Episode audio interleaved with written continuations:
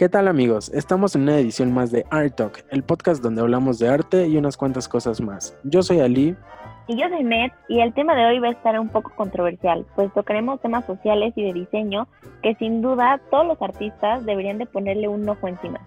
Así es, hoy hablaremos sobre el diseño de las inteligencias artificiales y cómo es que su planeación no es justa para todos. Así es, Ali, como lo mencionaste, hablaremos del design justice y el lenguaje racista en el diseño. Qué interesante, pues comencemos.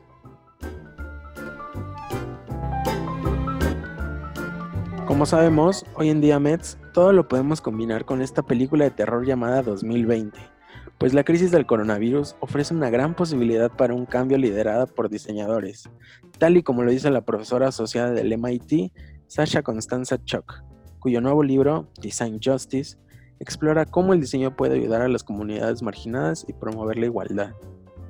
Claro, pues ella aboga por la justicia del diseño, diciendo que es una práctica que analiza críticamente cómo el diseño perpetúa las estructuras de poder existentes y busca formas de hacerlo un poco más equitativo. Como bien dices, los diseñadores deben de ser más inclusivos en tiempos de crisis. Ellos ahora están trabajando en un clima de trabajo provocado por la pandemia, donde es más probable que se produzcan cambios transformacionales. Pero, ¿cuál es la relación entre el diseño, poder y justicia social? ¿Podrías decirnos, Mets? Por supuesto, la justicia del diseño significa poder diseñar algo que sea justo para todos, ya que como muchas veces hay minorías en la sociedad que no son tomadas en cuenta, y tomo como ejemplo los algoritmos de programación de las inteligencias artificiales. Aprovechando que tocaste el tema de inteligencia artificial, déjales explicar a nuestros amigos qué es. Esta es la capacidad que tiene la tecnología de pensar y razonar de manera propia, sin necesidad de un tercero. Sin duda, puede ser el avance más importante de la tecnología en los últimos siglos, pero también representa un peligro real para la humanidad. La inteligencia artificial puede controlar desde energía nuclear, el suministro de luz, misiles armados, entre otros, hasta incluso nuestro celular. Controlan todo el mundo. Casi, casi, ¿eh? En su forma más simple, es el intento de imitar la inteligencia humana usando un robot o un software. Ya sé, no inventes, qué miedo. Es como si viviéramos en un mundo como en la película de Yo Robot. ¿La llegaste a ver? Sí, justo así. Pero ahora imagínate qué es eso, pero con robots mal programados, con algoritmos racistas y para nada incluyentes. No, qué bueno que mencionas eso. El, ¿Cómo se relaciona esto con el mal diseño y la inteligencia artificial? Ya como bien sabemos, las máquinas pueden aprender a hacer rápidamente las cosas que a los humanos nos cuestan pues un poco más de años de estudio y de aprendizaje. Además, las pueden hacer mejor y con más precisión que cualquier otra persona. Déjame decirte que un estudio de la Universidad de Princeton ha demostrado que los sistemas de inteligencia artificial también se contagian y aprenden nuestros defectos, ¿eh? Mm, como por ejemplo, cuando los sistemas aprenden un idioma, lo hacen a partir de textos ya existentes. Estos se impregnan de los mismos prejuicios raciales y de género incluidos en el lenguaje. Las máquinas son el espejo de lo que somos.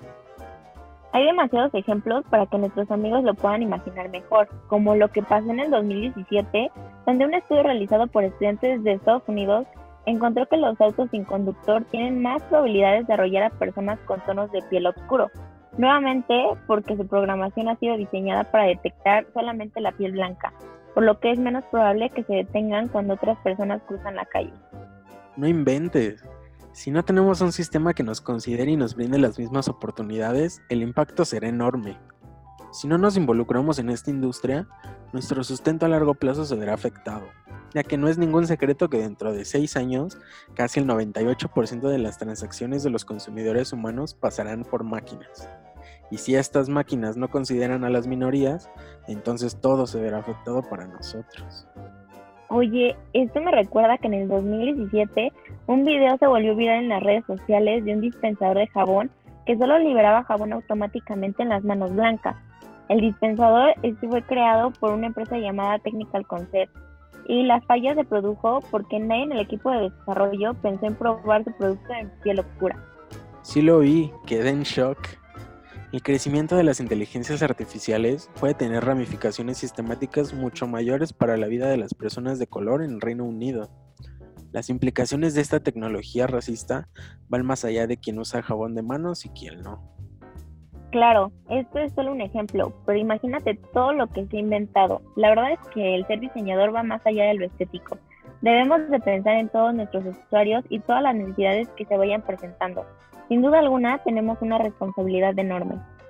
Para todos los que no saben de qué estamos hablando, les dejaremos el link en nuestro Twitter para que vayan a ver el video y nos compartan este mal diseño y cómo afecta a todas las personas indirecta o directamente. Búsquenos como arroba arttalk2. Ahí pegaremos el link para que puedan verlo y juzguen ustedes mismos.